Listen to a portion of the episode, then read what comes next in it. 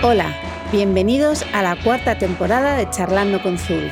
Otro año más, continuamos invitando a amigos para charlar sobre temas que nos apasionan o que nos causan curiosidad. Ahora más que nunca queremos acercar la intimidad de una conversación y siempre como a nosotros nos gusta, improvisando, sin presión y dejando que el momento fluya. Este año vamos a traer no solo gente que nos enseña desde su vida y su experiencia, sino también gente que por su trabajo nos va a enseñar cosas que debemos conocer. Este podcast es nuestra apuesta personal y por supuesto Zubi es nuestro maravilloso patrocinador. Recuerda que en nuestro blog tienes este contenido siempre disponible y muchas más cosas que nos encanta compartir. Bueno, hola a todos. Hoy tenemos una visita que hemos tardado en tener al final porque además eh, hablamos por primera vez hace meses y desde entonces estamos en ello obsesionadas con este tema. Quiero que lo sepas. Todo lo que vimos de subastas, joyas, es como, es lo que nos contó Gema. Claramente es lo que nos contó Gema. Así que nada, bueno, bienvenida Gema Corral. Bien hallada. Muchas gracias, gracias.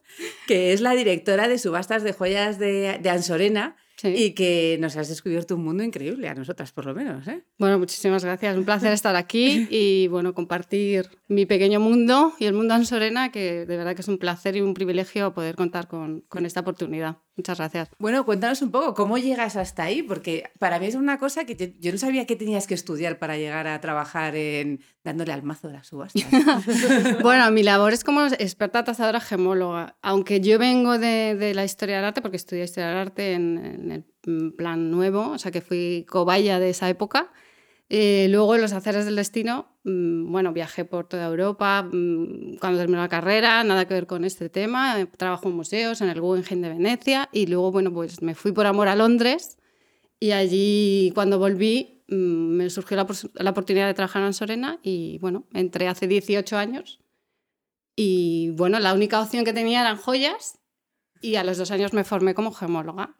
Y luego me hice especialista en diamante con Amberes, HRD, y, y aquí surge todo de, de, tasación. Y bueno, pues descubrí una pasión que desde luego no, porque a mí las joyas nunca me han interesado, ¿Nunca?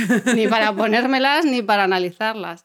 Pero la verdad es que es un mundo apasionante y muy bonito, donde se aprende muchísimo. Obviamente no estoy desligada del arte porque... Claro, bueno, no, para nada. No soy tasadora ¿eh? de arte, pero bueno, sí que claro, sí. todos los meses, tantos lotes y tantas cosas maravillosas, pues siempre, claro, en un momentito me claro. relajo y miro y disfruto. ¿no?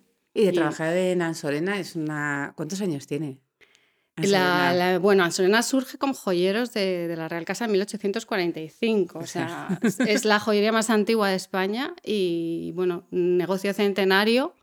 Todavía estamos, eh, que es un negocio familiar, en la sexta generación, que eso para mí me parece un plus, porque sí. hay muy pocas empresas ya ¿no? que consigan mantener la continuidad y el espíritu de, del primer eh, ¿no? Mm, fundador, Celestino uh -huh. de Ansorena.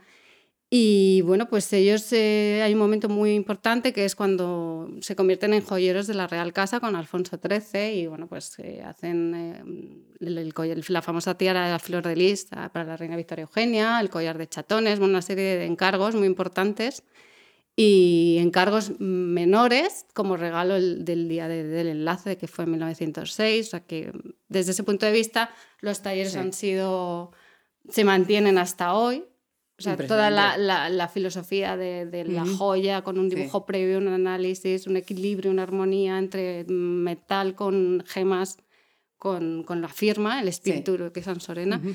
Y eso yo creo que es muy, muy difícil encontrar, porque lo que se busca no solo es la calidad en diseño y en hechura, sino la calidad gemológica de gemas. ¿no? Uh -huh. Los diamantes son naturales, no son sintéticos, la piedra de color es natural, con certificado, en fin, y todo eso, para mi gusto, tiene un plus que hace la diferencia. Sí, totalmente. Además, eso, el, el, el, venir, el trabajar en una casa, tú trabajas en la parte de joyas, que tiene casi 200 años. Sí, sí. es impresionante, es bicentenaria casi. O sea, en 20 años hace el segundo centenario, es impresionante. Sí. Y que, esas sí. joyas, que es de las que ves en las revistas que hablan, se ha puesto la tiara. Esto es como cuando ves ahora a la reina de Inglaterra y esas cosas, que son las que se llevan ahí las tiaras, y que mm. las ves y dices, madre mía.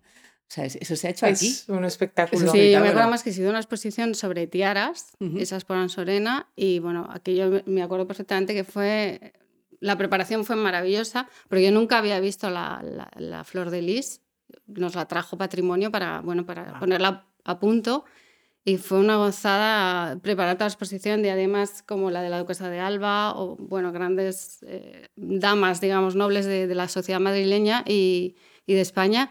Y me acuerdo que estábamos ahí preparando lo que era el, el, el esqueleto donde se apoya la diadema y cosiendo con mucho cuidado con el hilo de nylon, en fin, preparar la vitrina. Fue una experiencia, de verdad, muy bonita, que tuvo una aceptación increíble de público y la verdad es que fue una cosa histórica porque realmente no se pudo ver tan de cerca la de, la de la flor de lis, pero muchas otras, la de meandros, bueno, muchísimas tiaras. Y eso fue, la verdad, es una experiencia muy, muy bonita. Anécdotas hay un montón. Ya. La verdad es que, que nos, sí. Que nos deja con la boca abierta. Sí. Que lo vemos que son, son historias de, de, de, reyes, príncipes, o sea, princesas. Sí, que además uno se centra mucho en la, en la monarquía británica o sí. la danesa, o la, pero en España también Hombre. hay un hay una solera y una historia que, que no debemos olvidar, que uh -huh. forma parte de nuestra cultura, que es muy, muy importante claro para mi sí. gusto. Claro que mm. sí.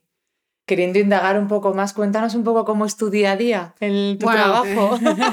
mi día a día es... Tan frenético y variopinto como, como Frenético cualquiera. de verdad, y después de, con este momento que estamos viendo, de verdad, yo, yo estoy desbordada de trabajo y bueno, muy encantada porque a pesar de todo lo que se está oyendo, pues la verdad es que el, el, el, negocio va fenomenal y estamos teniendo muchísima actividad, muchísimos buenísimos resultados de subasta, no son joyas, en arte, en todo. Eh, básicamente, bueno, yo trabajo con una agenda, obviamente, uh -huh. con mis citas, porque las citas son previas y bueno, pues desde um, empiezo a las 10. Hoy, por ejemplo, cada media hora tienen mis tasaciones, o sea, que es que wow. digo, madre mía, y bueno, pues eh, lo primero que se hace, aparte de la tasación, es primero tener un contacto con el cliente, porque claro.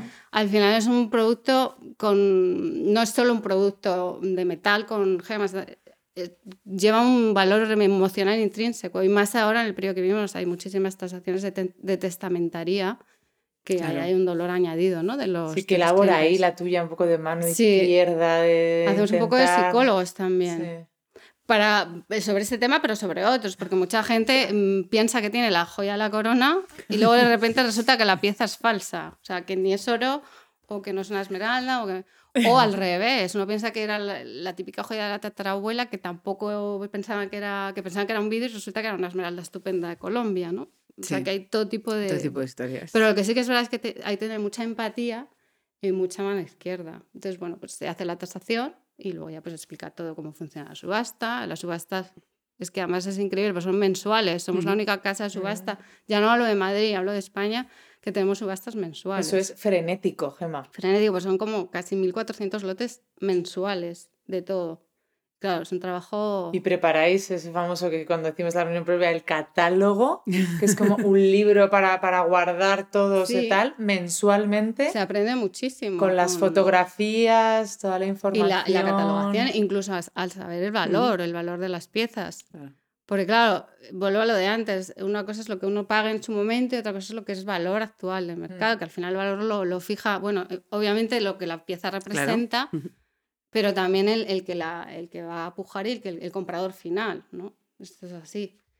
Pero, pero es verdad que se le pone mucho cariño porque además el catálogo es fundamental. Es verdad que está en papel, pero ahora con todo lo que, uh -huh. lo que es el tema digital, de redes, pues se, se llega muchísimo más público. Y eso también hay que cuidarlo mucho. La foto pero tiene es que, que es ser buenísima. hacer una tienda a las, al mes. Sí. Te has levantado una tienda al mes. O sea, lo mismo que te hacemos una tienda online. tiene el catálogo en subasta? Bueno, de, de Más o menos parte? 1.400. Yo suelo Alucina. sacar entre 450 y 500 lotes mensuales. Entre, pues solo de joyería. Solo de joyas. Solo incluyendo joyería. relojes de pulsera, relojes de bolsillo, monedas, mecheros o bolígrafos, plumas estilográficas, en fin. Es un poco todo, engloba todo eso. Es un trabajo, sí, bastante Minucioso. intenso, minucioso, porque tampoco puede haber un margen de error. Que Claro. insisto, a veces lo hay.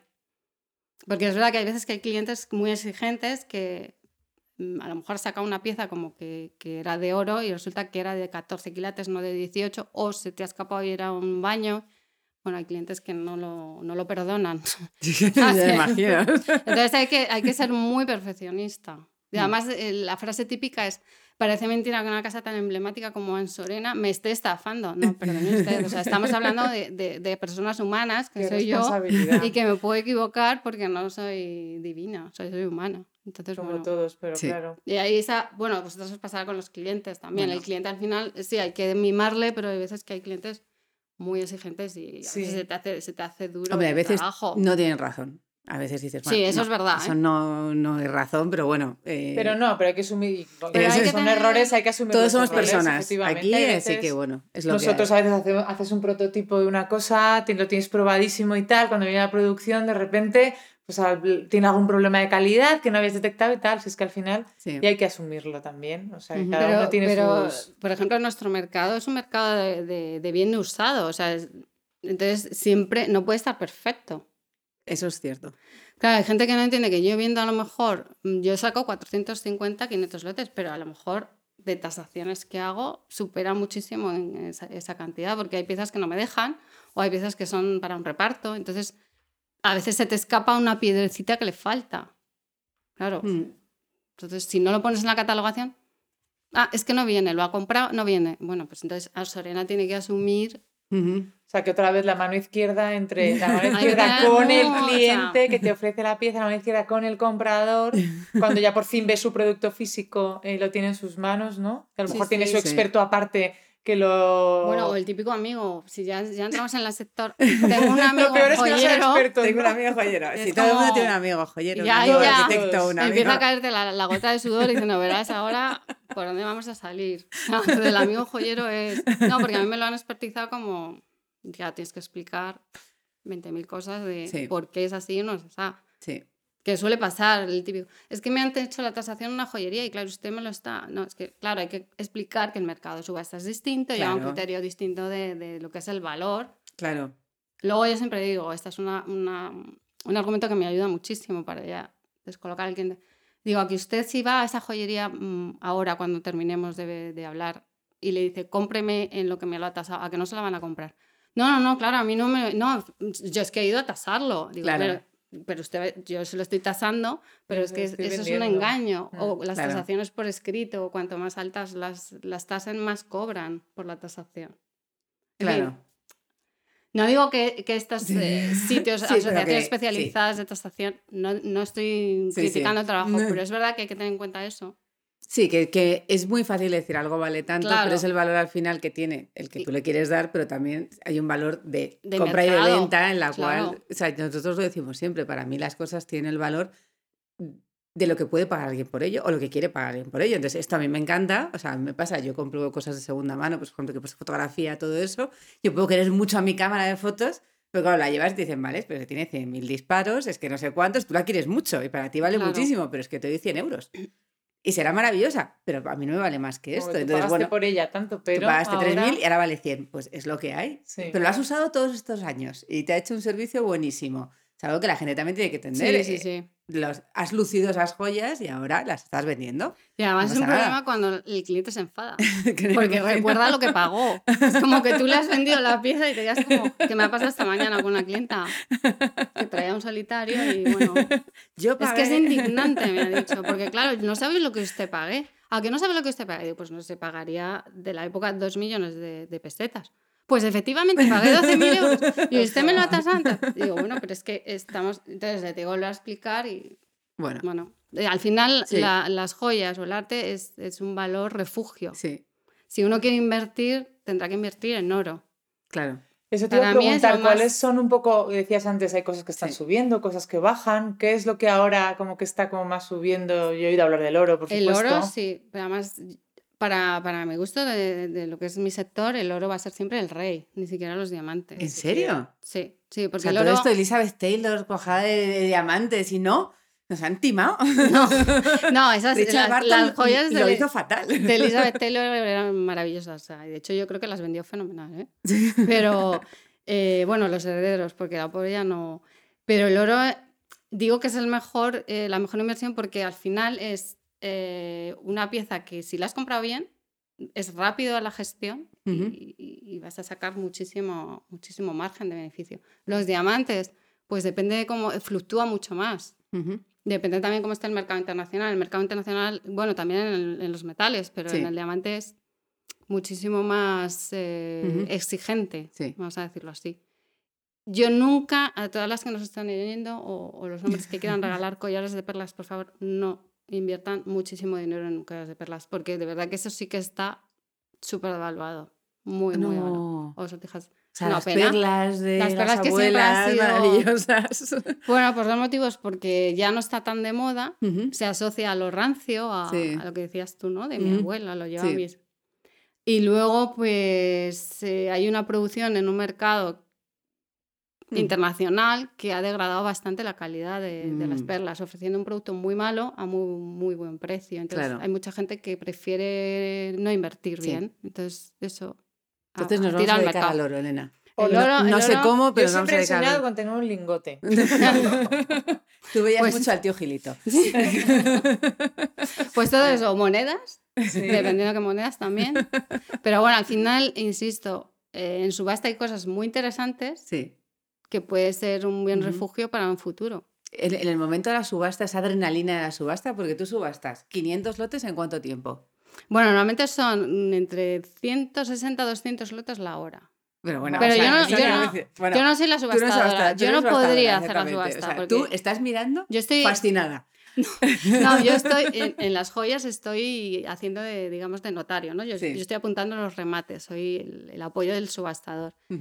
Y si no, cuando hay pintura, objetos y el resto de las sesiones, lo que estoy es atendiendo al cliente telefónicamente, las llamadas internacionales Mm. de los Ujú. pujadores que haya. Porque claro, está la gente que está allí Como y luego pelis, pelis, todo igual, al teléfono. Ahora ha cambiado todo mucho porque, claro, ya como hay un límite y un aforo limitado, pues hay 20 personas máximo de aforo. Pero es verdad que el cliente se está acostumbrando a que le- durante la subasta se le llama cuando va a llegar su lote. Se y la llama subasta está en streaming para que... Sí, sí, sí. Ahora, ahora también se puede, metiendo, Me metiéndose uno en la web de Ansorena, puede seguir en directo la, la subasta. Y luego ahora hemos ampliado mm, los canales de, de- de internet. Entonces, Sí. Trabajamos con Invaluable, con Art Auctioners y, y con Let's Go. Y entonces ese cliente internacional está más presente que antes, claro. Ujú. Y entonces es mucho más... Es que, claro, todo esto Sí. de, de internet es una maravilla. Es una maravilla para Yo, vosotros. de o cuando sea, empecé ahora, me parece increíble. ujú. Y bueno, pues eh, lo de las llamadas, a mí me encanta llamar al cliente durante la subasta porque es como, primero te preparas 10 lotes antes. Hay veces que te saca de quicio porque no te cogen el teléfono. Y luego ya pasa el lote Sí. y te llaman montándote... Es que no me han llamado. No, no, perdón, sí, le he llamado pero no me ha cogido. Quiero decir que... Mm. O hay problemas a veces, estando al lado del ayuntamiento con el tema de los inhibidores, a veces Sí. muy pocas, pero en algún momento se ha dado ese caso de se nos ha ido, no hay comunicación, pero bueno, eso normalmente no pasa, pero a veces Ujú. ha pasado, entonces te queda también. Y luego, cuando sube un lote mucho, pues es una maravilla, eso es, es una gozada vivirlo, sí, es muy emocionante. Mm. Y más si estás al teléfono con el cliente y, y es, bueno, A mí eso me- encanta. Me lo imagino como en las películas, el cliente ese anónimo, no sabe dónde está y que está pujando por algo y de repente se ponen nerviosos los que están en otro teléfono. O sea, debe ser como mirando de teléfono a teléfono, en plan de no me lo voy a llevar yo, no me lo voy a llevar yo. ¿Quién es? ¿Quién, quién se lo está llevando? Bueno, ha habido momentos de, de pujar dos, dos, señor- dos personas en la sala, uno delante y otro detrás, y ya subir y subir y competitivo a la puja y ya girarse y con la mirada asesinar al cliente, como diciendo, para ya, Para allá que no me estás sigas, costando el dineral. sí, no sigas subiendo. Y gente que se calienta y, y al final puja más de lo que debería. Pero bueno, Bueno, es que eso también, hay claro. clientes, yo tengo clientes que me dicen, no, no, a mí no, yo no voy a ir, no me llames. No me llames que me pongo nervioso, me caliento y entonces lo compro a- al precio que no debía. Y luego la subasta termina y hay un momento, o sea, hay dos días mágicos o tres días mágicos donde todo lo que tenéis en la subasta desaparece para dar pie a la, para Bueno, dar- sí, a- que- al siguiente. Todos los O sea, pero que esto- de todo. Nosotros hemos estado en los almacenes, hemos estado por todo, porque además entras aquí, es como un laberinto de cosas por Sí. todos lados, es impresionante. Y Impresionante. cuando dijiste que se vacían dos días, ¿no? Sí, la verdad es que no es por nada, pero em, en Ansorena hay un equipazo increíble, de verdad. De mudanza, o sea, es una mudanza, pero además una pieza a cada sitio. O sea, desde es que los es- catalogadores Sí. Hasta el departamento, por ejemplo, de Belén Puente, la directora de comunicación, Sí. que hace una labor espectacular, e impecable.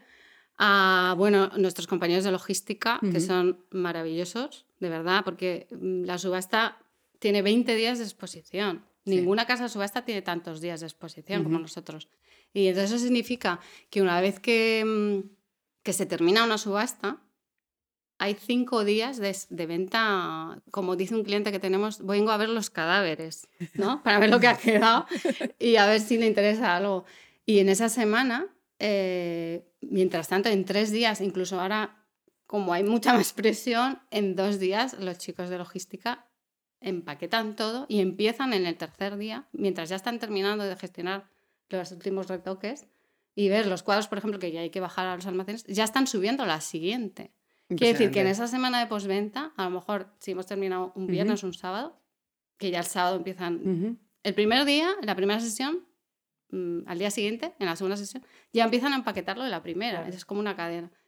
Pues en esa semana de postventa, ya el jueves, ya empiezan a, a, a, colocar la pintura de la siguiente.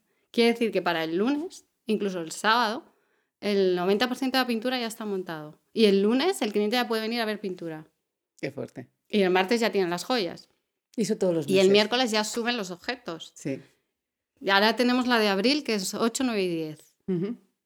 Bueno, pues ya, bueno, la exposición ya lleva montada, ya, bueno, bienvenido a todo el mundo que venga y que, y que vea cosas, porque la subasta es estupenda esta también. ¿eh? ¿Y qué ocurre con esos cadáveres que se quedan? ¿Qué pues, estás diciendo? A veces simplemente el cliente lo retira porque ya no le interesa sacarlo hay veces que se vuelve a sacar en, en dos subastas. Que, con un disgusto importante de nadie ha querido lo mío. Sí, hay veces que la gente se sorprende, pero ¿cómo puede ser? Rechazado.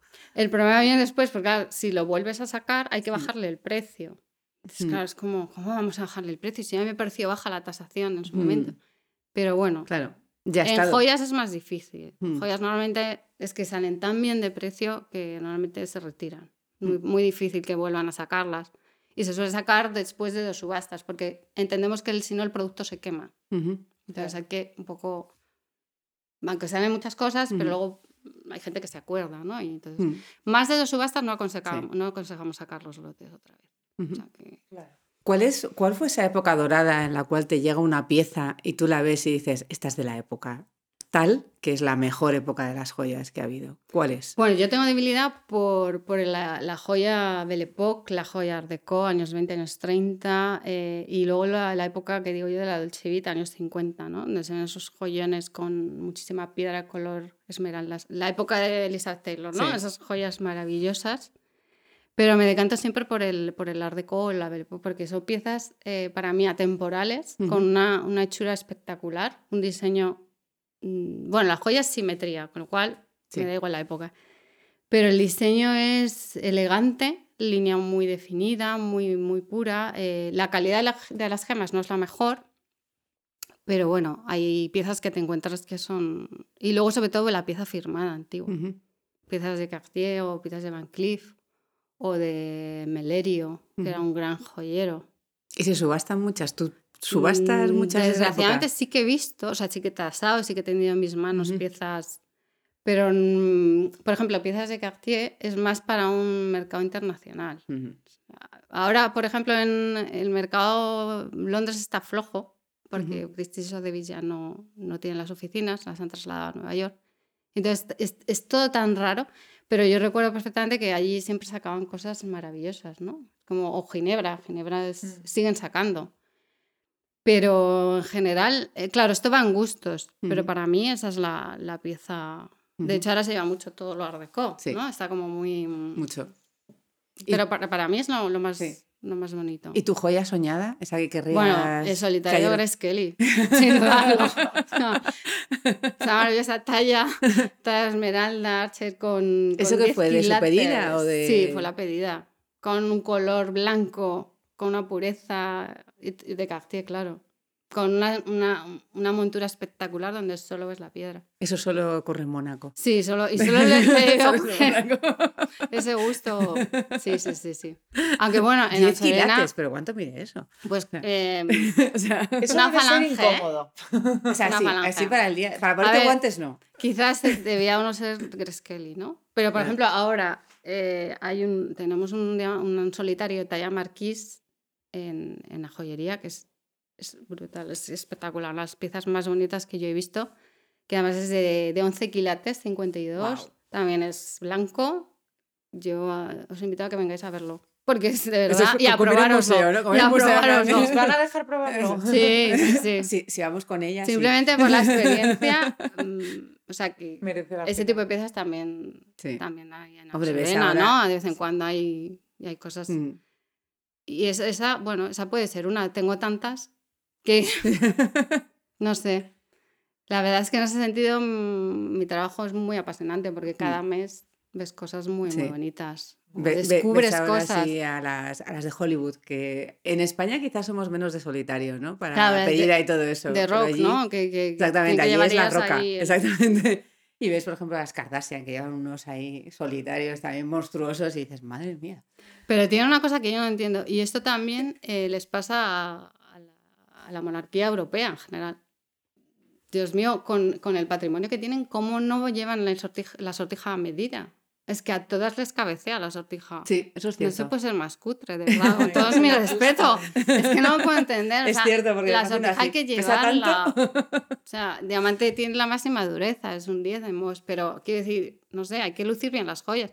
Yo no he visto una foto eh, en la prensa o en, en Instagram o donde sea que la, la- la joya no esté cabeceando. O sea, Sí, no- no- además es incomodísimo. Sí. Eso es una cosa que no puedo entender. Pues Es verdad que son, son piedras descomunales, ¿no? Decir, que también pesa, pero no sé, es un, es un fallo garrafal. Totalmente. No lo entiendo, pero bueno. Y con esta evolución que estamos viviendo de comunicación, de era digital, ¿en qué ha cambiado un poco todo este negocio? Imagino que de, de pies a O sea, cabeza, más, ¿no? más allá del momento de la subasta, diciendo. mucho más allá, ¿no? O Sí, sea, además, lo que hablábamos antes del catálogo, que es, eh, se cuida mucho el catálogo, ahora con el tema de, de online o en la página web tenemos que cuidar mucho la fotografía, porque hay mucho cliente extranjero, que era lo que decía antes, que claro, necesita el máximo de información posible para entender qué pieza es y si va a pujar o si no. Hablo en general en todo, ya Sí. sea, por ejemplo, en pintura antigua, pues piden mucho si lleva repintes con la luz ultravioleta, cómo está eh, ¿no? el lienzo, si está todo ese tipo de cosas, o rente- rentelado, o por ejemplo, pues en las joyas, si está firmada la pieza, si es una pieza de Cartier, pues hay que dar toda la información, porque hay muchas falsificaciones también, ¿no? Y lo mismo de Bulgari o de cualquier otro tipo de, marca, o, o simplemente una escultura joya de, de Berrocal, Claro. las, Ujú, las que se desmontan, que es como hay que hacer un máster en ingeniería ujú. para entender cómo montar y desmontar la pieza, ¿no? Nos has dicho antes que hay eh, en otros países también eh, mucho gusto por las subastas. ¿Cuáles son los que más se subasta? Pues un poco, a ver, siempre ha sido la tradición Inglaterra y Holanda, ¿no? Que han sido como muy, muy potentes a nivel europeo. Eh, a nivel, por ejemplo, bueno, americano, no, Christie's Sotheby's siempre ha sido las más fuertes, ¿no?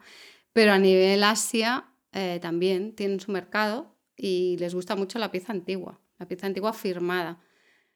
Al final yo creo que es, eh, es un tipo de cultura que como no, mm, no tiene una tradición mm, de, monar- de realeza, Mm. pues busca un poco tener una historia, ¿no? Y eso es- se sienten un poco buscar Sí. eso, ese argumento en, en la pieza. Bueno, aparte que también es un marketing, ¿no? Es como un status quo, si tienes una pieza de Cartier o de Van Cleef o de, de Boucheron, o- pues Ujú. es como que te da un plus, ¿no? Eh, y luego, por ejemplo, la- el- claro, a nivel historia de las subastas, las pioneras siempre fueron eh, Holanda e Inglaterra, ¿no? Ya en el siglo XVIII empezaron Sí. con todo el comercio de... Seguramente también por todo lo que adquirieron sospechosamente desde el descubrimiento de América hasta No vamos ahora. a hablar de los piratas. No, no, no, pero bueno, quiero decir, desde ese punto de vista, al final todo suma y entonces son bastante buenos est- estrategas y, y, bueno, tienen ahí una cultura, un ADN muy, para mí, bueno, también lo han sabido hacer Sí. bastante bien en ese sentido. Y, y también estabas diciendo que hay gustos, o sea, hay gustos por zonas del mundo, claro, bueno, obviamente como la ropa de lujo y todo eso, las joyas también. Eh, por ejemplo, nos estabas diciendo que en España, ¿en España qué es lo que buscamos? O sea, en Asia busca la joya firmada, en España qué es lo que buscamos? Pero ahora nosotros? mismo la tendencia es el art deco, que era lo que yo decía antes. La joya pequeña, la joya... No, no se busca tanto la- lo ostentoso, al revés. Yo creo que en España es mucho más. Pasar desapercibido, pero sí llevar ese toque que hace la diferencia, ¿no? Ujú. Eso que llame la atención, pero que no sea una pieza pequeña. Sí. Eh, oro amarillo poco. A mí, por ejemplo, me parece que el oro amarillo es muy interesante en las joyas, porque si es blanco parece bisutería. Mm. Pero bueno, hay gente que no le importa. Y pasa lo contrario, llevan el, Sí. el típico, los típicos pendientes con dos diamantes grandes y, parece bisutería y no lo es, ¿no? Pero sobre todo es eso, la, la pieza menuda y antigua. Y antigua. desde, sobre todo años 20, 30. Sí. Y, y, por ejemplo, los, los árabes son aficionados a la joya. Los árabes lo que les encanta, sin embargo, es el oro amarillo, por ejemplo, ¿no? y más ellos trabajan el de 22 quilates. Pero les encanta esa combinación de, bueno, sobre todo esas piezas que, que, se hacían en los años 60, que era todo oro amarillo con muchísimo diamante, rubí, esmeralda de zafiro, pero luego se introduce mucho la, las semipreciosas, ¿no? Desde agua marina, topacio, turmalinas. Las turmalinas hay todos los colores. Y luego a nivel más personal, los relojes de bolsillo eróticos. Con la función de automata. Tienes que contar qué es eso. Bueno, yo, yo, recuerdo una vez que me salió un lote de, de un coleccionista de relojes de bolsillo. Bueno, había de todo, ¿no? Desde relojes del siglo XIX, de ingleses de Losada, de Peña, de, bueno, determinados relojeros, de Breguet. Y me encontré con, sorprendentemente, con un reloj que era, era de Breguet que tenía, eh, era de tres tapas. Entonces, bueno, la tapa de, que va con lo que es la esfera, y luego la, tapa del, del, anverso, pues suele llevar un guardapolvo, ¿no? Que es una tapa que protege la maquinaria. En ese guardapolvo había una tapa chiquitita que decía, qué raro esto. Entonces, accionabas una pestañita, aquello se disparaba y aparecía una escena erótica de copulación. Entonces, esto va, eso va unido al mecanismo del reloj. Quiere decir que al darle cuerda o sea, y al marcar las 12 o las 3... No era estática. No. Una vez que se ponía en marcha el reloj y tenía, mm, tenía también la, la, repetición, digamos, ¿no? Entonces, a las 12, aquello se ponía en marcha, pues 12. A las 2 ya sí. Y era, bueno, durísimo. Y entonces, este tipo de piezas que son para uso y disfrute personal, que esto no es tampoco una novedad, no, decir, ya, ya lo hacían en, en, la, corte española de los Austrias, o sea, que esto era una cosa como cualquier cuadro, ¿no? De estos de viaje que se usaban. Y bueno, pues este tipo de piezas a ellos les encanta. O sea, yo me acuerdo que esas son piezas, salieron tres o cuatro y bueno, pues se vendieron muy bien. Y estos, mm, bueno, hay gustos o sea, es una peculiaridad total. Como pieza me parece eh, una maravilla de la ingeniería relojera, vamos, sinceramente. No, totalmente. Luego hay muchas, hay, hay, otros que no tienen, no es todo tan escondido, que decir, hay, hay muchos relojes con, con la esfera, que es la representación erótica, que se pone en, en marcha con, con, el movimiento del reloj. Esto también lo hay. Pero este era, era muy, muy interesante porque eh, de, mm, analizando sin más ni más, eh, pues era el típico reloj del 19 de, de Breguet, pero luego tenía ¿no? Ese, esa sorpresa. Que estaba muy bien, ¿eh? Por algo las mil noches es de, claro, de, Oriente. O sea, Además, los personajes eran orientales. Claro, por eso, o sea, no eran de aquí. Sí, sí, sí. O sea, que supongo que se ponen caro que le harían a, a Breguet, seguramente. Sí, sí. Vosotros además representáis algo que es, eh, nos has dicho al principio, o sea, vosotros estáis dando vida a oficios que si no desaparecerían. Porque realmente los relojes ya no los llevamos a relojeros, a nuestros relojes, ya, aunque sea un reloj buenísimo, al final va, pues vas a la casa, vas a una joyería más o menos, pero tú estás hablando de relojeros de estos, de, relojes de mesa, relojes de, pared grandes. Que claro, o sea, el ajustar los pesos, eh, todo eso, realmente cuántos quedan en Madrid, por ejemplo, que puedan hacer eso. Queda, queda, poco y lo podemos aplicar a, a lo mismo al tema de los muebles. Claro. Encontrar un buen ebanista, que tenemos la verdad que nosotros tenemos eh, especialistas externos en esto mm, muy, muy interesantes. Y lo mismo pasa con, con el taller de la joyería.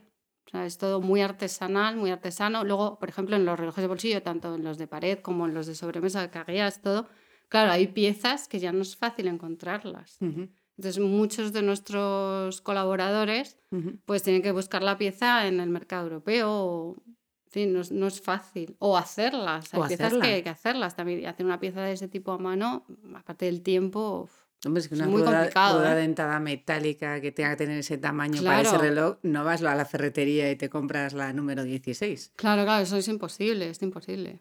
O sea, que ahí, en un reloj de pulsera, bueno, es otra cosa, ¿no? A no ser que no tenga ningún tipo de complicación el reloj, pero es verdad que en los de bolsillo, que además son relojes muy delicados, es muy fácil que, que se se estropea el reloj. O, hay algo, o se pase la cuerda, o no sé, o el ancla se rompa, no sé, cualquier cosa. Y vosotros tenéis eh, oficios, como me decías, para todo. O sea, al final vosotros eh, a veces habéis, habréis tenido que hacer algo de restauración. Todo, todo. Bueno, todos los meses. Todos los meses. Recuerdo la subasta pasada, había, salía la típica mesa del 19 inglesa con, con los tableros. Eh, bueno, pues eh, estaba un poco deteriorada, obviamente, tenía motivos embellecedores de bronce. Le faltaba alguno, pues tuvimos que contactar con la persona que puede tener eso o que pueda al final pues dejar la mesa.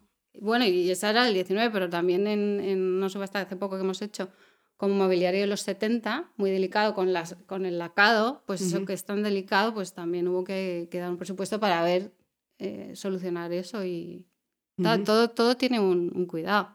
Y como son piezas que es verdad que es un mercado de usado, pues eh, claro, no todo viene perfecto. Claro.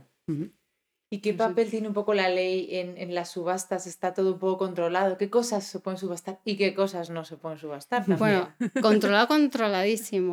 En, el tema de las joyas, por ejemplo, eh, estamos en contacto, o sea, yo tengo que hacer un libro de policía, bueno, toda subasta, ¿no? Pero para el tema de los robos, porque está habiendo mucho robo, entonces mm. Mm, todo eso tiene que estar hipercontrolado. Por eso es muy importante la catalogación. Si hay una pulsera con unas medallas con, la, con el grabado yo he tenido casos de muy pocos, ¿eh? gracias a Dios, pero una señora que le habían robado en casa, en el domicilio, una sortija que era de, de Damiani y pues coincidió que yo la saqué en subasta.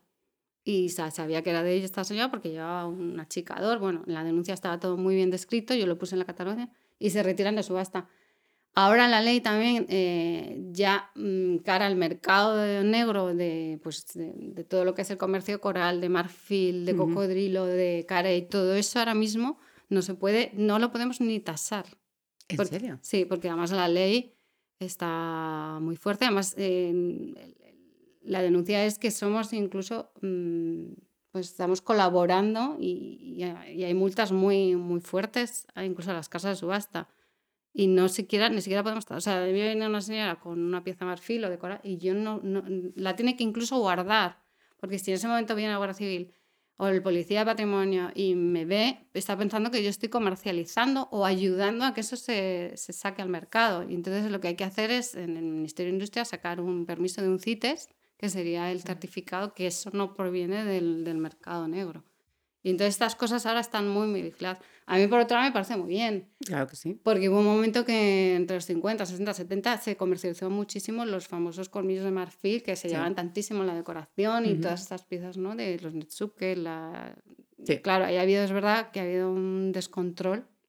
En otras cosas me parece un poco exagerado, pero bueno, entiendo que hay una ley y hay que respetarla. O sea que sí, en las subastas estamos hipercontrolados. Hipercontrolados. En todos sentidos. Ya en lo que presentas, sí. para el comprador final y también para lo que es el, todo, el, todo el sistema. ¿no? Hombre, me parece una garantía. Al final estás comprando una pieza que sabes lo que vale, sabes de lo que parte. Incluso si un día quisieras venderla, sabes que por lo que ha salido esa pieza es probablemente por lo que saldría la siguiente vez. Por lo tanto, tienes, tienes un seguro de lo que va a costar. Mm. otros ya la habéis mirado, remirado, arreglado. Si hay que arreglarle algo, por lo tanto, te llevas una pieza como nueva que puede tener sus fallos, pero como nueva, o sea, como con una garantía y que además, pues eso, o sea, pocos sitios vas y te dan tantísimas garantías. Ah, lo que estás comprando es real el precio y todo está perfectamente en su sitio. Además, yo creo que hay que ser hiper honestos porque si no, no merece la pena. Quiero decir que no estaríamos desde, con las subastas desde el año 73. Claro. Entonces, eso también hace la diferencia. Entonces, eh, yo realmente, ya lo sabéis, o sea, yo ya me hubiera una subasta a comprarme algo. Claramente ah, después de esto. que Pero, aún así, no están empezando, por ejemplo, anillos de pedida, todo eso. No, no están yendo cada vez más gente a comprarlos, por ejemplo, allí o cosas así. ¿Lo, lo, lo veis? ¿Lo notáis? Hay un poco de todo. Un público más joven, a lo mejor, que dice, pues, en vez de comprar el anillo en no sé dónde, voy a esperar unos meses a ver si sale uno que me guste y entonces me lo compro ahí. Sí, además ahora volviendo otra vez al tema de Instagram y todas estas eh, empresas que están saliendo de, de compraventa de joyas, pues es verdad que sí que hay, hay muchísimo movimiento. hay un perfil de entre 25 y 45, ¿no? que hay, bueno, ya no es lo típico que va a ir mi futura suegra con mi futuro marido a ver a la joyería, que también lo hay, ¿eh? porque la joyería al final lo que es Sorena, mm, el producto no tiene nada que ver con la subasta, es un producto aparte que hecho por la marca, la calidad es mucho mejor. En subasta la calidad en cuanto a diamantes o piedras es mucho más, más bajo, es más comercial. A no ser que se saque una pieza realmente que también lo hay, ¿no? Pero hablando de un poco lo que, lo que la clientela nueva o la que está ya más sensible a comprar joyas, que yo invito a todo el mundo que, que invierta en joyas porque para uso disfrute y para el futuro, porque todo esto nos está enseñando mucho ¿eh? a, ser cautelosos y, hormiguitas. Entonces, que me pierdo. Volviendo a lo que me preguntabas. Consejo de, eh, inversión. Los ordenadores eh, tienen obsolescencia programada, las cámaras de fotos, pero las joyas no. Hay un remanente que siempre tiene. Eso tiene, sí, sí.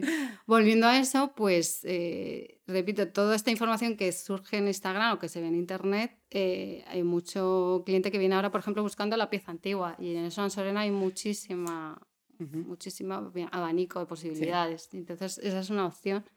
Ya puede ser con zafiro, o con rubí o no, o con diamantes, pero siempre hay, hay esa pieza, ¿no? Mm. Mm. Ya no es lo típico que era el solidario o la media alianza. Se va siempre buscando algo más. Luego, como siempre, como son las modas o, o el personaje icónico, ¿no? Que, que quiero ser como ella y busco eso porque lo ha sacado, ¿no? Pero es verdad que esto no es nuevo en Ansona, que decir que yo llevo 18, 18 años sacando joyas espectaculares y muy bonitas y, al, alcance de, todo. Pero bueno, hay que estar en lo que estamos y también nos abrimos a, esas posibilidades. Bueno, Así pues, que... no sé, hemos aprendido un montón. Pero, pero ya además quiero que nos dejes con una recomendación que ya nos dijiste cuando estuvimos contigo, una película. Ah, Porque películas, o sea, nosotros tenemos muy idealizadas, yo creo, las subastas, todos, por las películas. O sea, los robos en las subastas, que. Eh, eh, pues eso, desde. ¿Cómo se llama esta de Thomas Crown? El secreto de Thomas Crown, de repente ahí todos subastando y al museo y le cedo y no sé cuántos. ¿Qué película retrata vuestro mundo mejor? Para mí, la de Giuseppe Tornatore, la mejor oferta. Es que esa es de verdad, es como, aparte del día a día de una subasta, e, engloba lo que es la casa de subastas, lo que es hacer una tasación a domicilio, de una, buena de una buenísima colección, de, una herencia, a todo un entramado de... Eh, a ver, vamos a ver, esto voy a puntualizar porque es importante. No quiere decir que en Ansorena haya un cliente externo que está compinchado con el subastador para que esa pieza suba. No, esa parte de la película no pasa en Ansorena. No, es la realidad. No, Es que pero, perfectamente. Pero mm, la imagen del subastador de esa película es, es que es la realidad. Una persona impecable, con un dinamismo, una capacidad de concentración y de, hacer que todo fluya, que serían en este caso los subastadores de Ansorena, que por dar nombres, bueno, nuestro jefe Jaime Mato, que es el consejero lado que es un crack, eh, Luis Pradillo, que es el director de la sala, que es otro crack, otro crack, y María Navarro, que es la experta en muebles, que es también, que yo, que yo de verdad que a mí me miran porque yo no podía hacerlo. Y entonces, volviendo a la película, esta película es, de la recomiendo a una parte que, claro, es de Tornatore, desde la banda sonora a, la fotografía, a la delicadeza y a cómo eh, te mete en la historia y el final, que es... Es increíble, o sea, de verdad, pero que, que se lo recomiendo a todo el mundo, porque no es la típica escena del que está con la paleta subastando, es mucho más, va más allá de lo que es una casa de subastas y la preparación de una, de una subasta. Y toda esa emoción que decía antes, ¿no? De, la puja, del... Pues nada, eh, muchísimas gracias. a mí es que, como ya te dijimos y te hemos dicho mil veces, nos parece fascinante, nos parece una cosa además súper bonita. El cuidado de los oficios, ya sabes que, que lo hemos hablado mucho nosotras, que nos parece maravilloso el que vosotros seguís dando esa vida a esos oficios. Y luego que, oye, que hay un mercado de segunda mano que es fantástico y que además, oye, pues eso, a lo mejor otra persona esa mesa ya no la quiere para nada y que para mí es la mesa de mi vida. Y de repente entra en mi vida gracias a que vosotros habéis estado allí, la habéis cuidado, la habéis tal y la habéis sacado a la venta. Y es que nunca será igual tener una pieza, a ver, no puedes tener todo de, de, eso, pero tener una pieza especial con historia y con tal, nosotros somos súper fan, fans de, de, todo, de todas esas piezas y, y es que eso te da vida a la casa, a, tu mano. A, y luego tú le, le, aportas tu nueva historia, ¿no? Yo luego tengo clientas muy supersticiosas, ¿eh? ¿Sí? Sí, porque nunca se podrían comprar una joya usada. ¿De verdad? Bueno, por ejemplo, y yo con esto acabo. He tenido más de un cliente, que esto sí que... Eh, que se iba a casar, que se iban, más de un cliente ha venido que se iba a casar y se ha quedado compuesto y sin novia y han venido con la sortija de pedida. Ahí te da... Es un poco duro, sí. Otra vez de psicóloga. Bueno, hay una parte que, em, que el cliente está hiper cabreado y. en fin. Y otro que todavía, claro, está con el, con el shock ¿no? de. Pues esto ha pasado así. Entonces, bueno, eso es... Entonces hay gente que no podría jamás comprarme una sortija de pedida porque a saber si me va a venir a mí el karma de la de la que te dejó tirada. No, no sé, pero yo en esas cosas no, como no creo, porque además pienso que lo que son las joyas o las gemas es todo energía positiva. Y lo digo yo que estoy ocho horas al día con... Hombre, ahora que hablan tanto de cristales, de gemas y de todo eso, además de la, energía. energía de los cristales y poner todo a la luz de la luna y todo eso, al final una gema de estas es una piedra igual. Sí, sí, y, al final te tiene que dar esa energía. Bueno, hay mm. mucha historia sobre todo ese tema de la energía de las piedras y lo que representan cada una. Hay muchísimo y además a nivel físico tiene beneficios o no. Bueno, yo ahí tampoco voy a... Pero yo, yo sí que digo que a mí me da energía positiva. ¿Cuál tenemos que ponernos exactamente? Depende, si tenéis dolor de espalda, la matista. Pero a ver, yo insisto, a mí mm, todo lo que es bello es energía positiva, ¿no? Es buena, buena onda, ¿no? Cualquier cosa que sea bonita te da como, ¿no? Pues como, como donde estamos, que no lo podéis ver los que nos oyen, pero es una maravilla estar aquí. es que es de verdad es un relax, de verdad. en nuestro sótano. No, pero es, una maravilla. Hemos intentado estar aquí como el spa en el sótano. pero está muy, muy bien. O sea, que pues bueno, muchísimas, muchísimas gracias por venir. Gracias. Y nada, os invitamos a todos a pasar por Ansorena, que es como nosotros ya hemos pasado varias veces.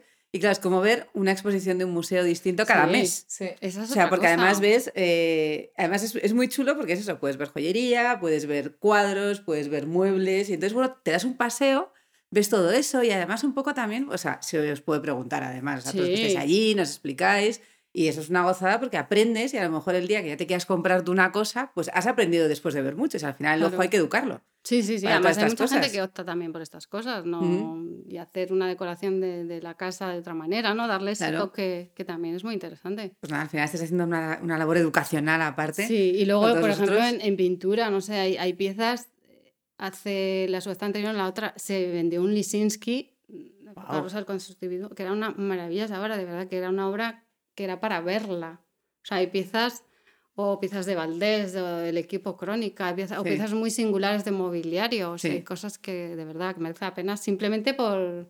Hay mucha gente que no entra porque le da cosas, pues no. no. Bienvenido todo el mundo, Siempre, eso sí, con, con precaución, con el limitado, tampoco vamos a, porque hay que tener mucho cuidado, pero, hay muchas horas. Y además hay tantas cosas que puedes estar mucho tiempo, pero hay que ir con bolsos no voluminosos, porque yo hmm. cuando entraba iba, iba, como, no quiero tirar nada, no quiero tirar nada. Con una bandolera. es verdad, es verdad. hay que ir limitado porque hay tantísimas cosas y dedicar tiempo y mirar y tal, y eso, pues hacer ojo.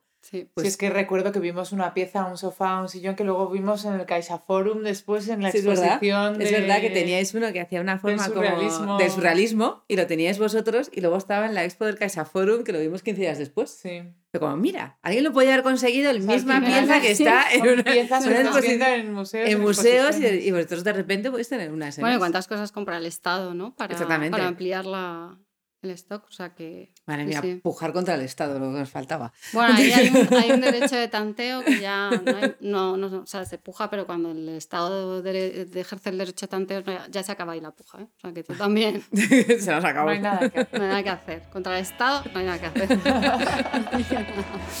Bueno, pues mil gracias y de verdad os invitamos a todos a pasar por allí y de verdad disfrutar de algo que es, que es precioso. Mil, gracias. Gracias a vosotras, ha sido un placer. Muchas gracias. ¿eh? Muchas gracias por habernos elegido de nuevo para pasar un rato de tu tiempo. Para nosotras también ha sido un placer enorme pasarlo contigo.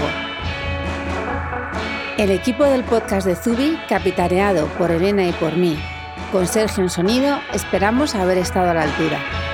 La música de este podcast es un regalo de Lulatón, nuestros compositores de jingles favoritos que desde Japón nos acompañan desde el primer día.